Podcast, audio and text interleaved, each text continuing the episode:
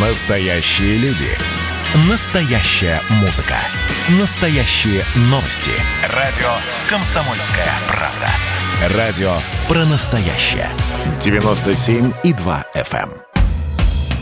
«Комсомольская правда» и компания «Супротек» представляют. Программа «Мой автомобиль». Забавно, да? Выборы президента США на выходной в России. Там за океаном сейчас идет подсчет голосов. И знаете что? Кто бы там ни победил, а, жаба или гадюка, у нас с вами не будет поводов для радости. Потому что у нас есть рубль. Российская валюта на этой неделе пробила очередное дно. С начала года просел на 30%. В Кремле нам говорят, узбагуйтесь. А мы наблюдаем, как меняются ценники на автомобиль. Наблюдаем с редакторами портала осипов.про. Андрей Осипов у нас на связи. Доброе утро. Доброе утро, дорогие друзья. Доброе утро. Ну, справедливости ради, надо сказать, что мы сейчас не только про цены будем говорить, э, у нас впереди еще много интересного. В том числе будем говорить про машины, конкретные машины. Если у вас есть какие-то вопросы, комментарии, если вы хотите высказаться. Телефон прямого эфира 8 800 200 ровно 9702, WhatsApp Viber. Мы принимаем сообщение по номеру 8 967 200 ровно 9702.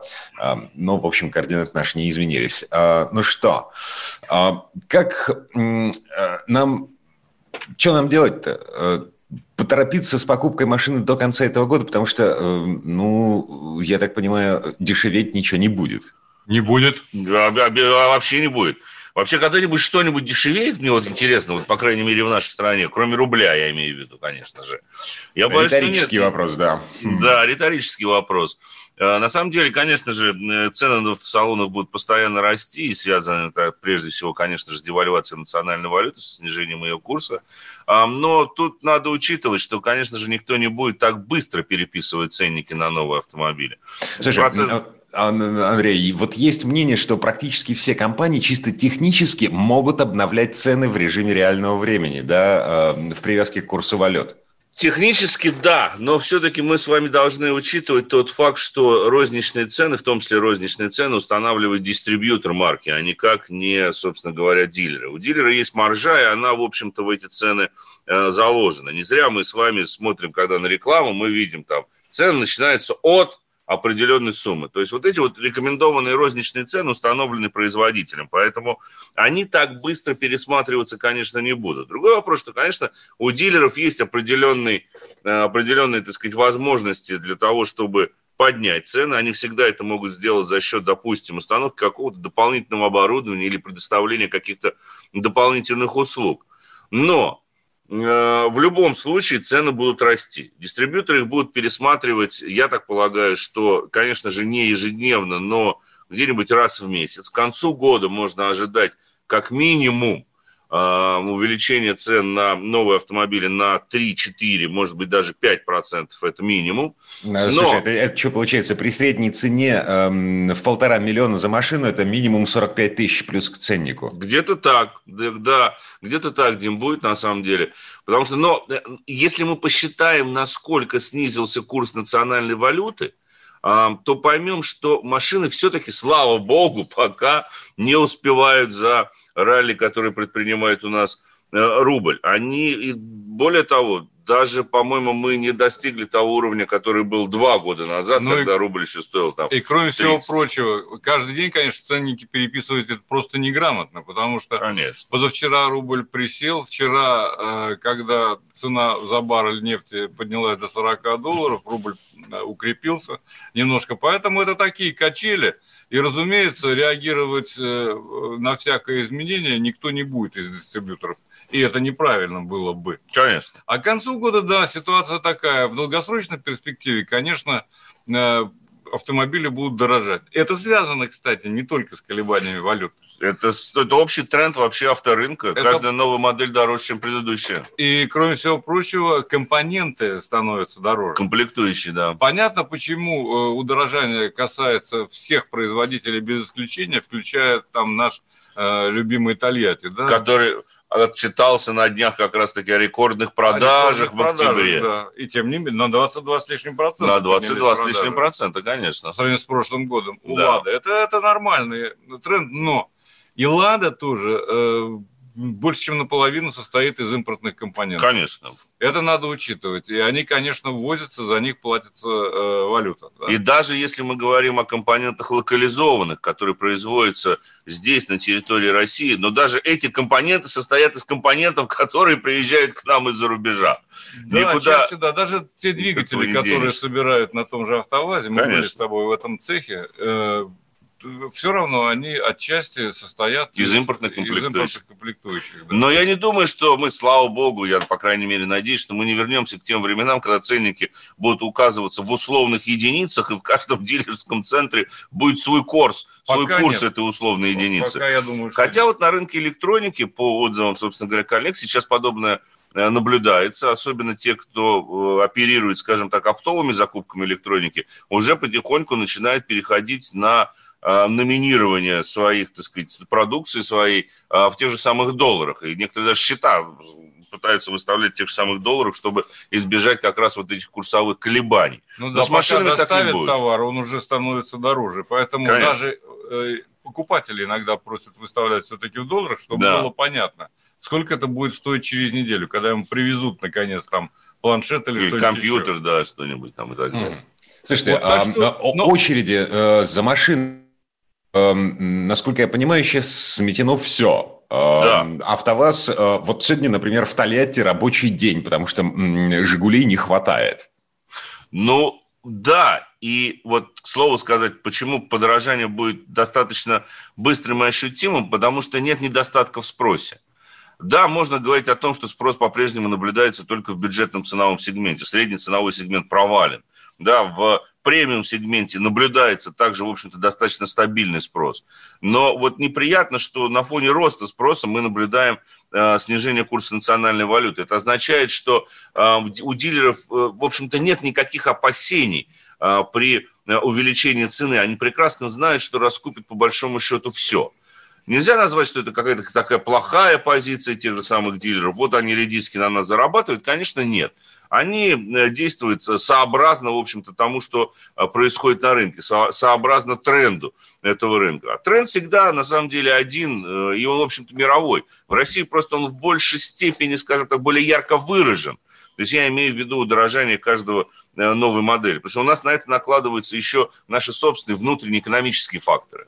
Да, но должен сказать, что на самом деле очереди никуда не исчезнут в ближайшей Нет, перспективе, потому что это, вообще-то говоря, общемировая э, история, когда уменьшается количество произведенных автомобилей. Да. Невыгодно просто-напросто. Никто не будет работать на склад, тем более сейчас. А поэтому э, производят ровно столько, э, сколько продадут, по сути дела. А с учетом того, что производство стояли какое-то количество времени, в общем-то, накопился так называемый отложенный спрос. А, особенно это касается бюджетного, опять же, ценового сегмента, где спрос сейчас наибольшим образом сосредоточен. Э, и поэтому ну, нормальная тенденция еще делать. Нам придется только, как вот есть деньги, поэтому отвечаю ну, на вопрос, как покупать. Есть деньги, надо покупать. Вы знаете, вот вы э, обмолвились, Дима, что э, АвтоВАЗ работает сегодня. Я да. поразился, я ехал на работу вот сейчас, а мне ехать где-то километров 60 э, до офиса, откуда мы сегодня и Вещаем, в эфир, да. да. И я увидел, что, собственно говоря, машин столько, как в обычный рабочий день. Да. Э, в Москве, во всяком случае. То есть люди работают.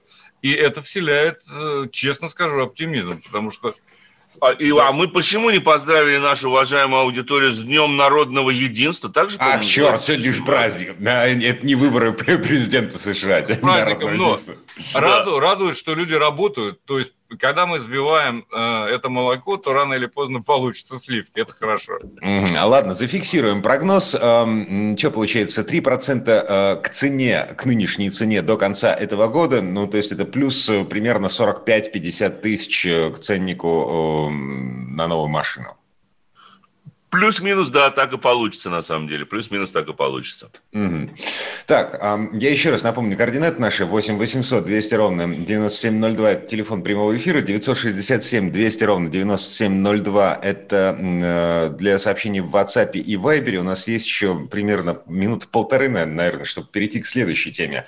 Угу. Что у нас там? А, о, Европротокол. С 1 ноября мы можем оформлять э, Европротокол э, по всей стране с помощью мобильного приложения. То есть вообще То есть... никаких бумажек не нужно будет.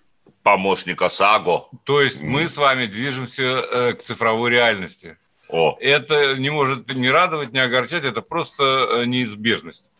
Но в данном случае цифровая реальность как раз-таки плюс, потому Конечно. что это действительно здорово сэкономит нам время. Если у вас есть приложение мобильное, это помощник ОСАГО, там, конечно, есть несколько условий, о которых мы обязательно расскажем, то вы можете по большому счету в случае незначительного дорожно-транспортного происшествия подать заявление в страховую компанию электронным образом.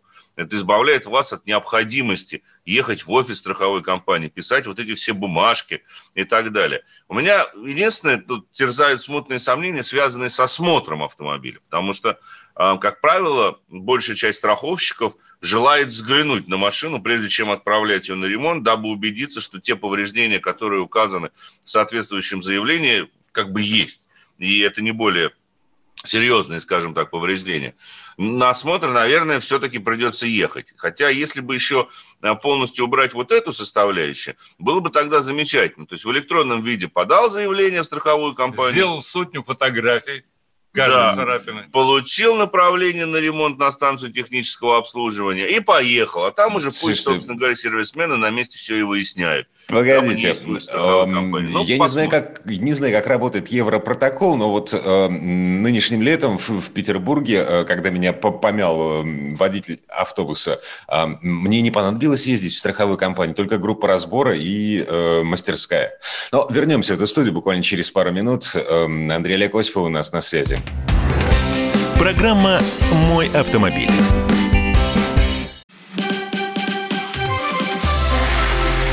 Это было начало. Это действительно история, которая будоражит. Так вся страна обалдела. И Россия родина слонов, она от океана до океана, да. И мы, мы всегда правы, мы никогда не сдаемся. И самое главное, что же будет дальше? Комсомольская правда. Это радио.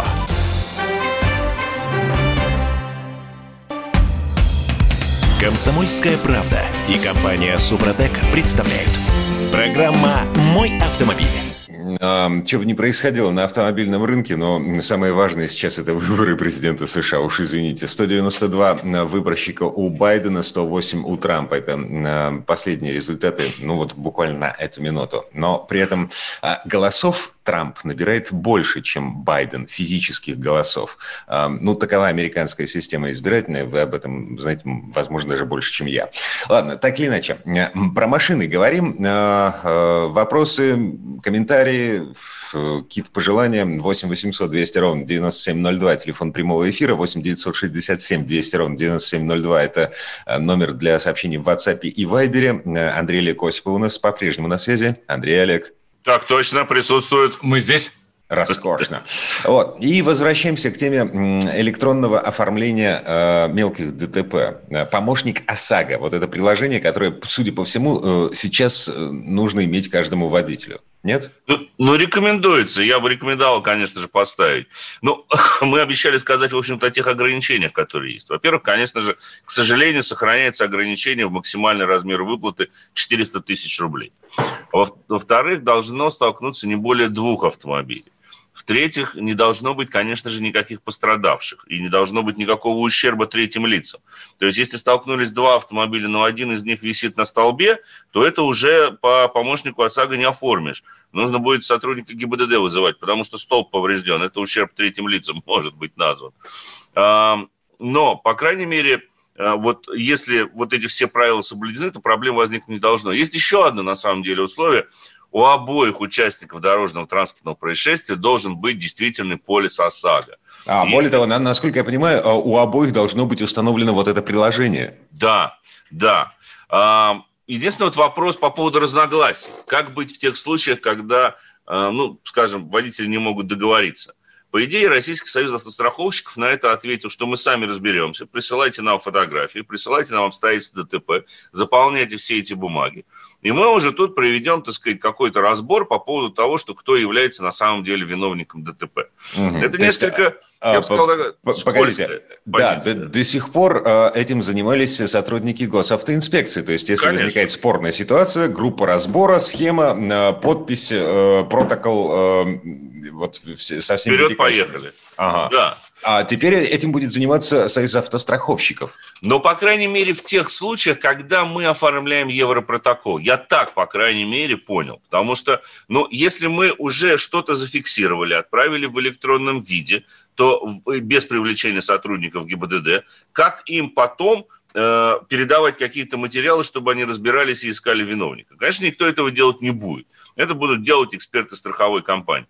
Насколько верной будет их оценка и правильной, вот тут, как говорится, терзают смутные сомнения, потому что, ну, все-таки, будем откровенны, сотрудники ГИБДД куда более опытные люди.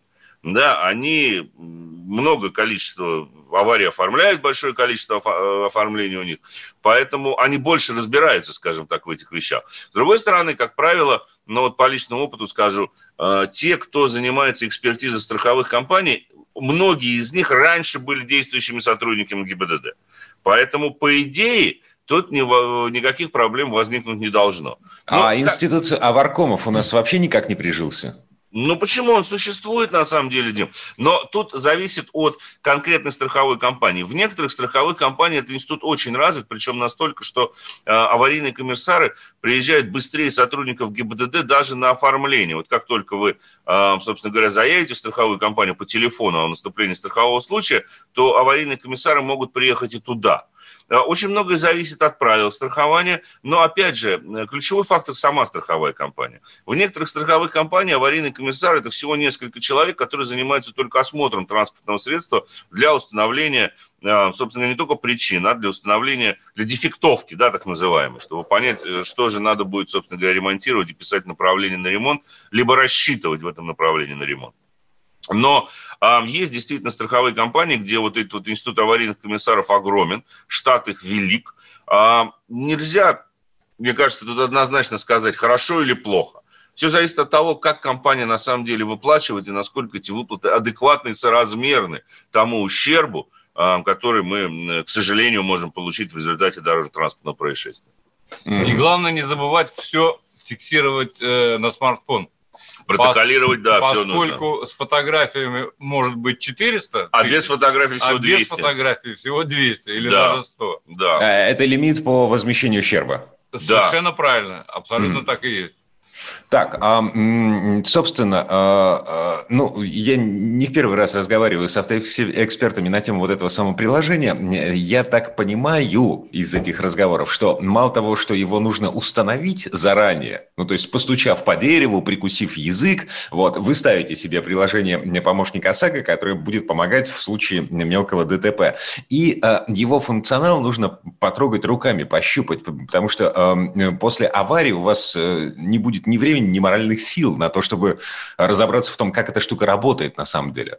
А, более того, его надо активировать, Дим. Оно запросит данные с э, сайта госуслуг, потому что ну, все ваши данные там должны быть. Оно передает запрос в Российский союз автостраховщиков, проверяется ваш полис ОСАГО, то есть то, что он действительно, что он зафиксирован и так далее. То есть вот эти все процедуры надо пройти. А потом, благо, при уже оформлении, не дай бог, конечно, вы поедете в ДТП, вам нет необходимости вручную вводить все данные на вашу машину, данные водителя, номера водительских удостоверений и так далее. Все это в автоматическом режиме подгрузится э, соответствующих сервисов, потому что приложение ОСАГО является, в общем-то, частью вот этой большой информационной системы МВД, Российских союзов страховщиков и э, сайта госуслуг. И в автоматическом режиме, собственно говоря, подастся это заявление. Э, поэтому, ну, это как бы палка о двух концах. Никаких проблем, в общем-то, нет. Конечно, есть опасения, связанные с хранением персональных данных, но они, по большому счету, есть всегда, когда мы ставим любое приложение, будь то приложение государственное или приложение от э, какой-то частной коммерческой организации. Окей, okay, ну, в общем, э, перемены к лучшему. Однозначно. Однозначно. Это в любом а. случае к лучшему, потому что ну, это, это экономит время, а время – деньги, как говорил Остап Бендер. Так, следующая тема. А, а, вот заголовки э, некоторые из тех, что мне нравятся на этой неделе. Э, нравится дико. Электроника даст ремня. На, на московских водителей ставят нейросети. Это все наши коллеги пишут. Смотрите, речь идет о штрафах за непристегнутый ремень безопасности и за телефон в руке. Штрафы автоматические. Департамент транспорта Москвы объявил о том, что все, значит, тестирование заканчивается. В ближайшем будущем э, камеры начнут ловить эти нарушения.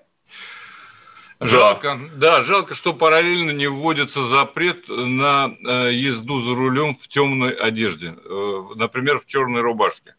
А, я сразу скажу об этом забавном случае, как это были такие факты, ну, во всяком случае, один уж точно запротоколирован. Из Казани, да. Из Казани, где э, выписали по ошибке человеку штраф за непристегнутый ремень.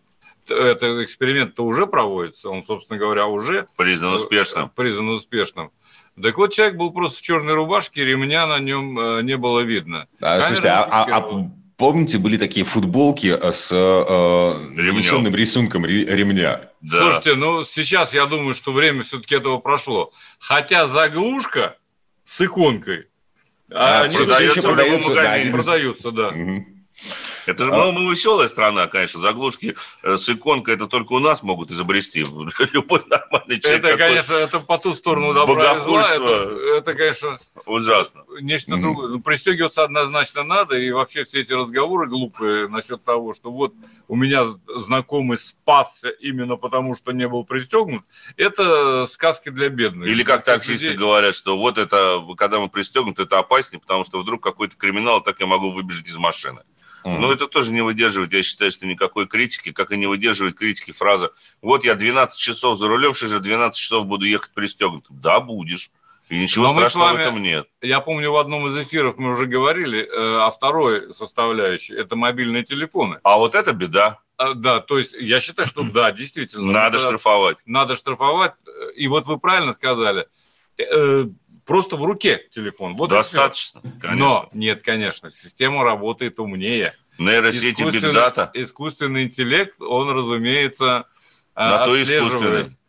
А вы просто взяли в руку? Или вы по нему говорите? Или там Нет, это, смс? это глупость, это по большому счету. И вот единственное, по большому счету, что а, напрягает вот в этой вот новости, в том, что камеры будут штрафовать за использование мобильного телефона не пристегнутый ремень безопасности, это то, что у нас в стране до сих пор нет нормальной системы обжалования штрафов. Потому что, не дай бог, будет какая-то ошибка, нам придется ну, вот проходить... С рубашкой, например. Да, с черной, чуть ли не семь кругов ада. И мне кажется, выход из этой ситуации только один. Надо давным-давно ввести персональную ответственность каждого конкретного инспектора, выписывающего постановление. Ведь мы с вами должны понимать в конечном итоге, что камера фиксирует только сам факт нарушения. А вот постановление об административном правонарушении, бумажка, бумажка подписывается конкретным человеком на основании данных, полученных с камер фото и видеофиксации. А Если... как это работает, мы знаем прекрасно э, Конечно. по примерам из Москвы, где э, штрафовали там за отблеск, за тень, упавшую на соседнюю да. полосу. Да. Значит, а вот машины... А вот если бы, а вот если бы был введен штраф, в, в, собственно говоря, на это должностное лицо за каждое неправильное постановление, вот это было бы на самом деле правильно. Вот тогда, может быть, этот человек бы подумал 10 раз, прежде чем ставить свою подпись. Потому что он понимал бы, что рискует своей собственной зарплатой. Да, а бюджет потеряет за это время 500 рублей. Да, да? и черт с ним, с бюджетом. Это тебе так кажется. Нет, ну я понимаю как это, а политически рассуждаешь, да, было? Слушайте, еще один вопрос у меня есть по поводу вот этих самых камер. Почему их только 8, как обещает Диптранс? Но к этому вопросу вернемся после рекламы новостей. «Мой автомобиль». Каждую субботу в 9 утра и каждое воскресенье в 8 вечера Михаил Антонов подводит музыкальные итоги недели. Вы голосуете за любимые песни, а мы ставим их в эфир. Хиты, раритеты, каверы, музыкальные новинки, интервью со звездами и песни от ведущего. Поднимались Иваны, ни свет, ни заря. Настоящий хит-парад на радио «Комсомольская правда». По субботам в 9 утра и в воскресенье в 8 вечера. Включайтесь. Комсомольская правда и компания Супротек представляют. Программа «Мой автомобиль». На этом мы вернулись в студию радио «Комсомольская правда». Я Дмитрий Делинский, Андрей Олег Осипов у нас на связи. Э, на связи? На связи. А, Отлично. А, смотрите, пришло время подвести итоги э, вчерашнего э, конкурса, ну, викторины точнее, да, мы задавали вопрос от компании «Супротек», приз компании «Супротек», соответственно, тоже предоставляла вопрос, был такой. А, триботехнические составы не только восстанавливают изношенные детали, но и существенно снижают скорость дальнейшего износа, особенно в двух режимах работы двигателя, когда износ сильнее всего. Какие это режимы? А, собственно, правильный ответ – запуск двигателя и движение в долгих пробках. И э, победитель викторины Олег из Петербурга. Номер телефона заканчивается на 8,4. Так, формальности все соблюдены. Эм, вопрос э, теперь который мы подвешивали в конце предыдущей четверти часа. Собственно, Департамент транспорта объявил о том, что в ближайшее время, и, правда, когда точно э, неизвестно, еще не решили, э, в ближайшее время водители в Москве начнут штрафовать за непристегнутые ремни и мобильные телефоны в руках за рулем э, в автоматическом режиме. Вот.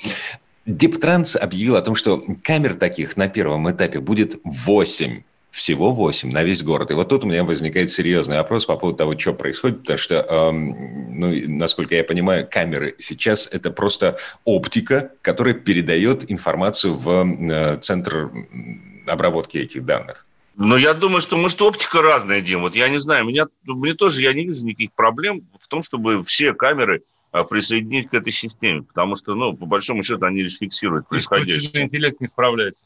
С камерами или с чем? С обработкой. С обработкой. Конечно. Возможно, конечно. То есть, у нас... Э, все, все, все-таки это индийские программисты, которые вручную от, э, а, а, отслеживают все 25 кадров в секунду, поступающие с московских дорог. Ну да. На самом деле, э, понимаете, вообще-то, по большому счету, не всякий эксперимент заканчивается успешно. И в данном случае вызывает большие сомнения то, что вот нам человек только что прислал про голосовое сообщение, брал человек э, очечник, э, да. а посчитала камера, что телефон. Получил штраф. Ведь это, это уже есть. То есть, конечно, э, там нужен какой-то суперинтеллект, чтобы отличить один предмет от другого, по большому счету. Этот интеллект называется человеческий интеллект, и, как правило, он имеет погоны а также власть для того, чтобы поставить свою подпись. Вот это как интеллект должен Ты называться. Не слишком, не слишком ли много требуешь? Я требую того, что у нас прописано в законе. В любом случае, ответственность налагается конкретным человеком, а не конкретной камерой. Камера, она общем, обезличенный как бы, персонаж дорожного движения, к сожалению. Поэтому нам вот, например, не кажется, что 8 камер – это слишком мало. Давайте разберемся с тем, какие штрафы будут приходить и сколько будет э, недоразумений. Да. А потом э, решим, э, это действительно работает или нет. Однозначно одно – надо пристегиваться, и нельзя говорить по мобильному телефону без гарнитуры hands Ой, в крупных городах Все. это просто беда. Это на беда, самом на самом деле беда. Конечно. Тут mm-hmm. не, э, Мало того, что это опасно для жизни, это еще и штраф тысячи рублей за разговоры по телефону. А, да, за непристегнутый ремень тысяча рублей, а за... Полторы. Полторы тысячи. Со, со скидкой в 50%, если вы вовремя оплачиваете. А я вот, кстати, не уверен, что по этой статье будет предоставляться скидка в 50%, Дим. Потому за что автомат? у нас не, не по всем а. статьям предоставляется скидка.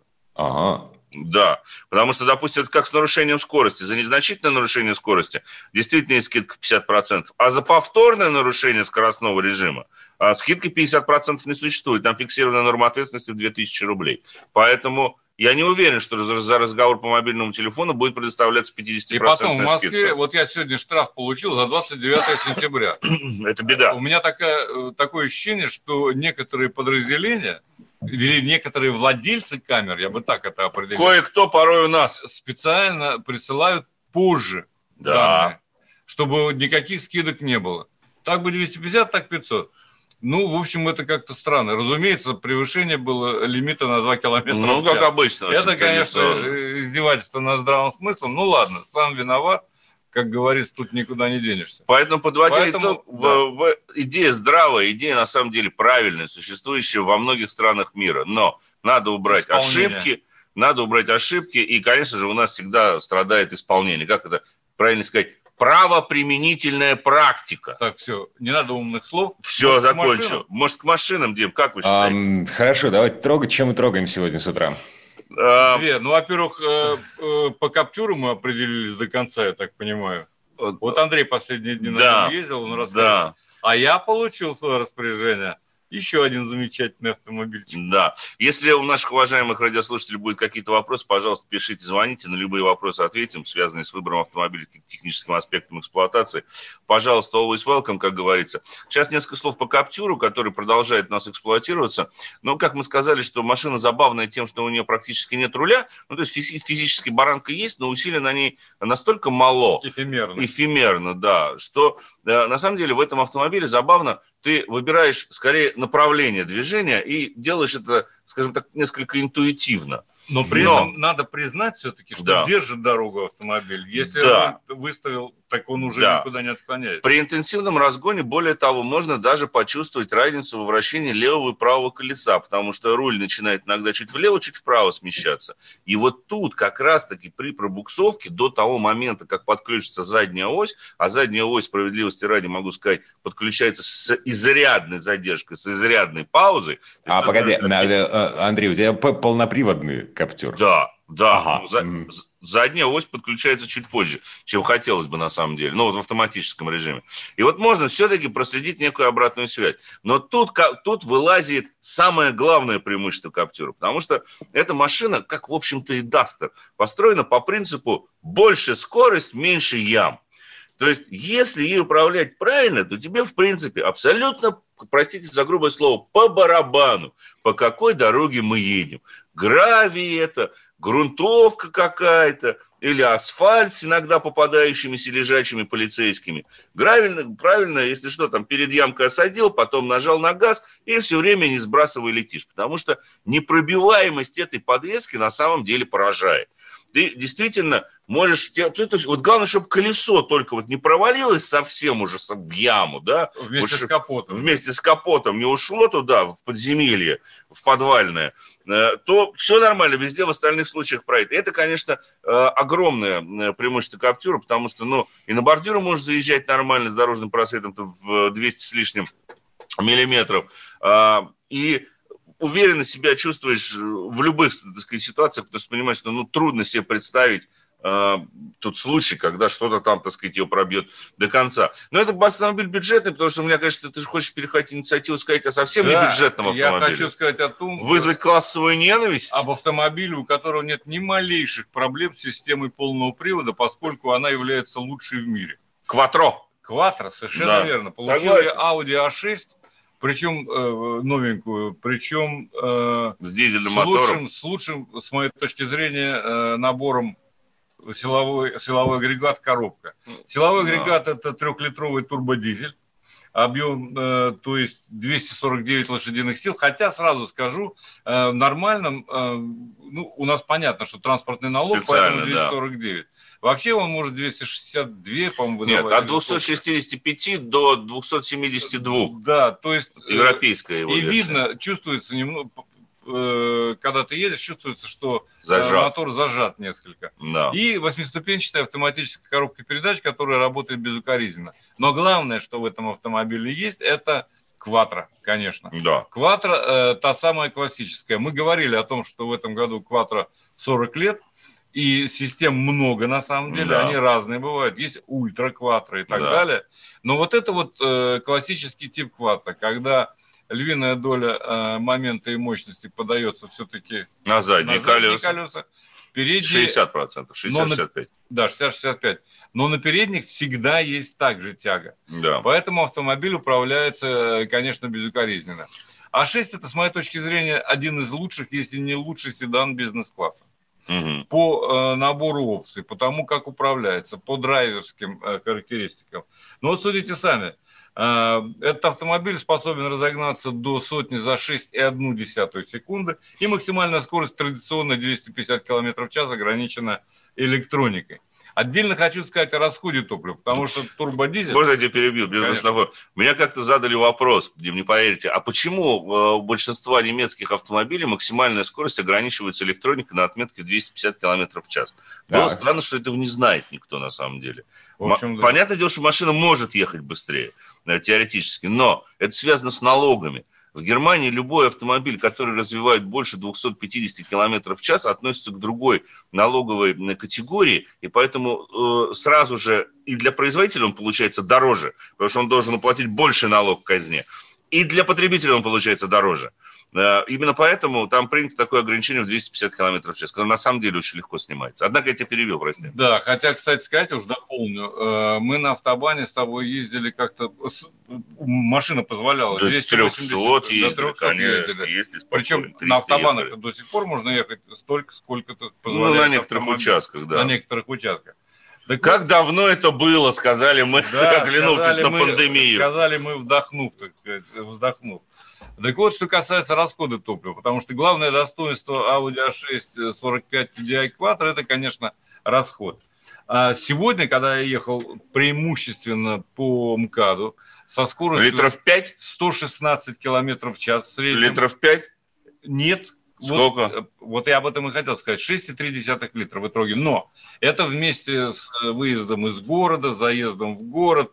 То есть э, на самом деле э, достаточно экономичный автомобиль. То есть цигель, цигель, а Я понял, ага, что ну, вот вернемся, давайте вернемся к этой машине попозже, в, через неделю, например. Автомобиль.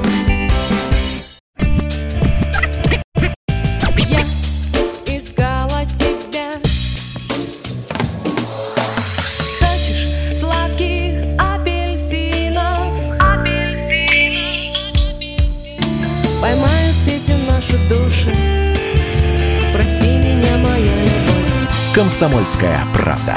Радио поколения «Земфиры». «Комсомольская правда» и компания «Супротек» представляют. Программа «Мой автомобиль». А это мы вернулись в студию радио «Комсомольская правда». Я Дмитрий Делинский. В этой четверти часа у нас традиционная история от Александра Пикуленко. На этот раз речь пойдет о редких машинах марки Volkswagen. Сан Санычу удалось покататься на автомобилях из музея в Вольсбурге. Тест-драйв. Прошлое неразрывно связано не только с будущим, но и с настоящим. Поэтому автомобильные компании и уделяют столько внимания созданию коллекций. Марку Volkswagen в пренебрежении к истории обвинить никак нельзя. Кроме нескольких собраний машин, открытых для публики, у компании есть и еще некий секретный запасник, в который просто так с улицы не попасть. Машины там не просто хранятся, их регулярно обслуживают и даже выкатывают. Для таких тест-драйвов в импровизированном музее держат небольшой штат сотрудников. Ну чем не работа мечты? Нам удалось прикоснуться к этой мечте, протестировав некоторых старичков. Заведение называется депо Volkswagen Classic. Это не музей, а гараж, где автомобили не только хранятся, но и активно используются на разных мероприятиях, тех же ретро-ралли. Наш визит к классикам ненадолго превратил его в пресс-парк. Россияне стали первыми журналистами, для которых немцы организовали подобные покатушки, выделив полтора десятка машин. Всего в этой закрытой коллекции около 250 автомобилей, но они постоянно перемещаются между несколькими площадками. Первым мне достался К-70 1972 года, который разрабатывался компанией НСУ, когда ее перекупил Volkswagen в 1969. Для тех лет это был очень современный автомобиль с интересным дизайном и мощным двигателем 90 сил при объеме 1,6. В управлении этой машины больше всего сложностей доставила коробка передач. На селекторе не было никаких опознавательных знаков, так что определять, где какая скорость, пришлось наугад. От сотрудников Volkswagen вместе с ключами мы получили неправильную информацию о расположении задней передачи, так что здесь предстояло немножко повозиться. Когда же я вычислил расположение скоростей, жизнь более-менее наладилась. Точно выяснить это все равно было невозможно, поскольку они как будто слегка смещались смещались всякий раз, когда начинаешь искать нужную. Управление К-70 в движении оказалось на самом деле довольно расслабляющим занятием. Самое примечательное в машинах этой эпохи – невероятно тонкий руль.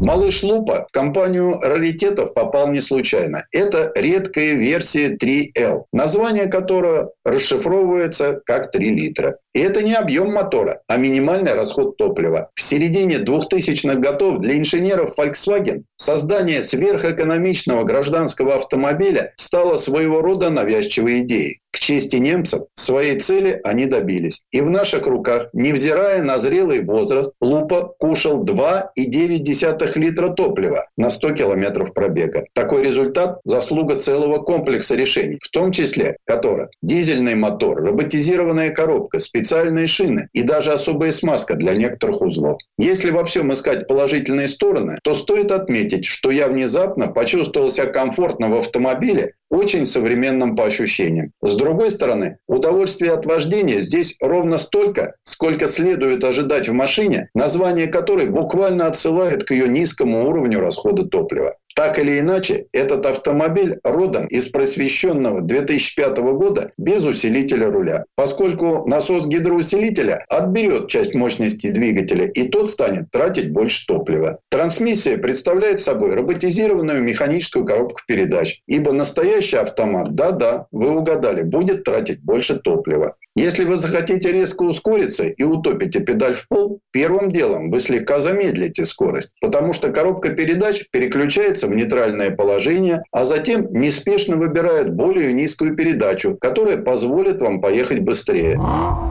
На самом деле, я рад, что мне довелось покататься на лупа. Эта машина, нагляднее любой другой, продемонстрировала мне, до какой же степени усовершенствовались автомобили в последние полтора десятилетия. Желтый Сирокко с карбюратором выглядит спортивнее, чем едет. Нетипичный для европейской версии трехступенчатый автомат меня скорее вдохновил. Эксклюзив. Все прочие Volkswagen на тест-драйве оснащены механическими коробками. Карбюраторный мотор не слишком охотно, но все же заводится. Стараясь не промахнуться мимо драйва, аккуратно провожу рычагом коробки между мохнатыми щетками-пыльниками. Зарифмованная с цветом кузова яркая обивка сидений делает простенький салон наряднее. Да еще стильный руль с круглыми отверстиями в спицах. На центральной консоли разместился вольтметр и часы. Размеченный до 220 км в час спидометр явно льстит. Однако и паспортные 176 км в час немало для 85-сильного хэтчбека с древним автоматом.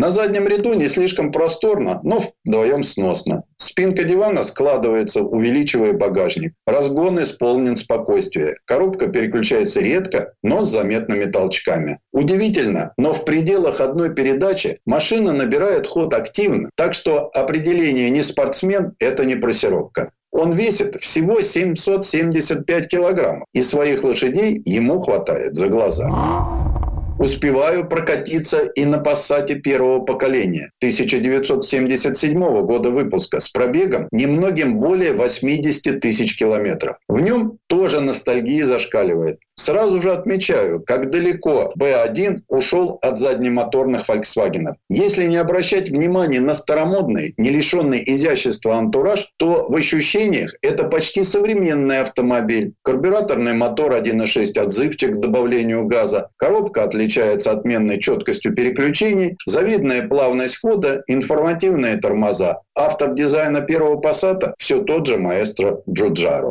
До 1977 года фары были круглыми, а их количество зависело от комплектации. У нашей версии GLS 4 прожектора, а у машин попроще было 2. После рестайлинга передняя оптика стала прямоугольной. Руль от упора до упора делает 4 оборота. Но если не лениться его крутить, то можно удивиться неожиданной маневренности Passat. Жизнь осложняет лишь отсутствие наружного зеркала со стороны пассажира. Салон с плюшевой отделкой сидений и наивным ламинатом под дерево удивительно уютен. Passat первого поколения выпускался в Эмдене с 1973 года. А вот про этот автомобиль знают немногие. А ведь Илтис – это дедушка всех кроссоверов и внедорожников Volkswagen. Да-да, именно благодаря этой брутальной полноприводной машине, больше напоминающей ящик на колесах, появился тот же Туарек. Разработан он, как нетрудно догадаться, для армии. Однако для компании Volkswagen Iltis символичен другим. В 1980 году этот автомобиль финишировал первым в знаменитом ралли Париж-Дакар. Ощущение от езды на гражданском «Илтис», выпущенном в 1979 году, потрясающее. Ветер нещадно треплет брезентовый тент. Вокруг голый металл. Приборов и органов управления минимум. На асфальте Илтис оказался на удивление бойким. Да и на бездорожье он очень хорош. Самое же удивительное в этих машинах даже не их возраст или история, которую они готовы рассказать, а то, что музейные, по сути, экземпляры находятся в рабочем состоянии. Тест-драйв. Сан Саныч, спасибо. Это был Александр Пикуленко, летописец мировой автомобильной индустрии. А у нас на этом все на сегодня. Дмитрий Делинский, «Комсомольская правда». Берегите себя. Программа «Мой автомобиль».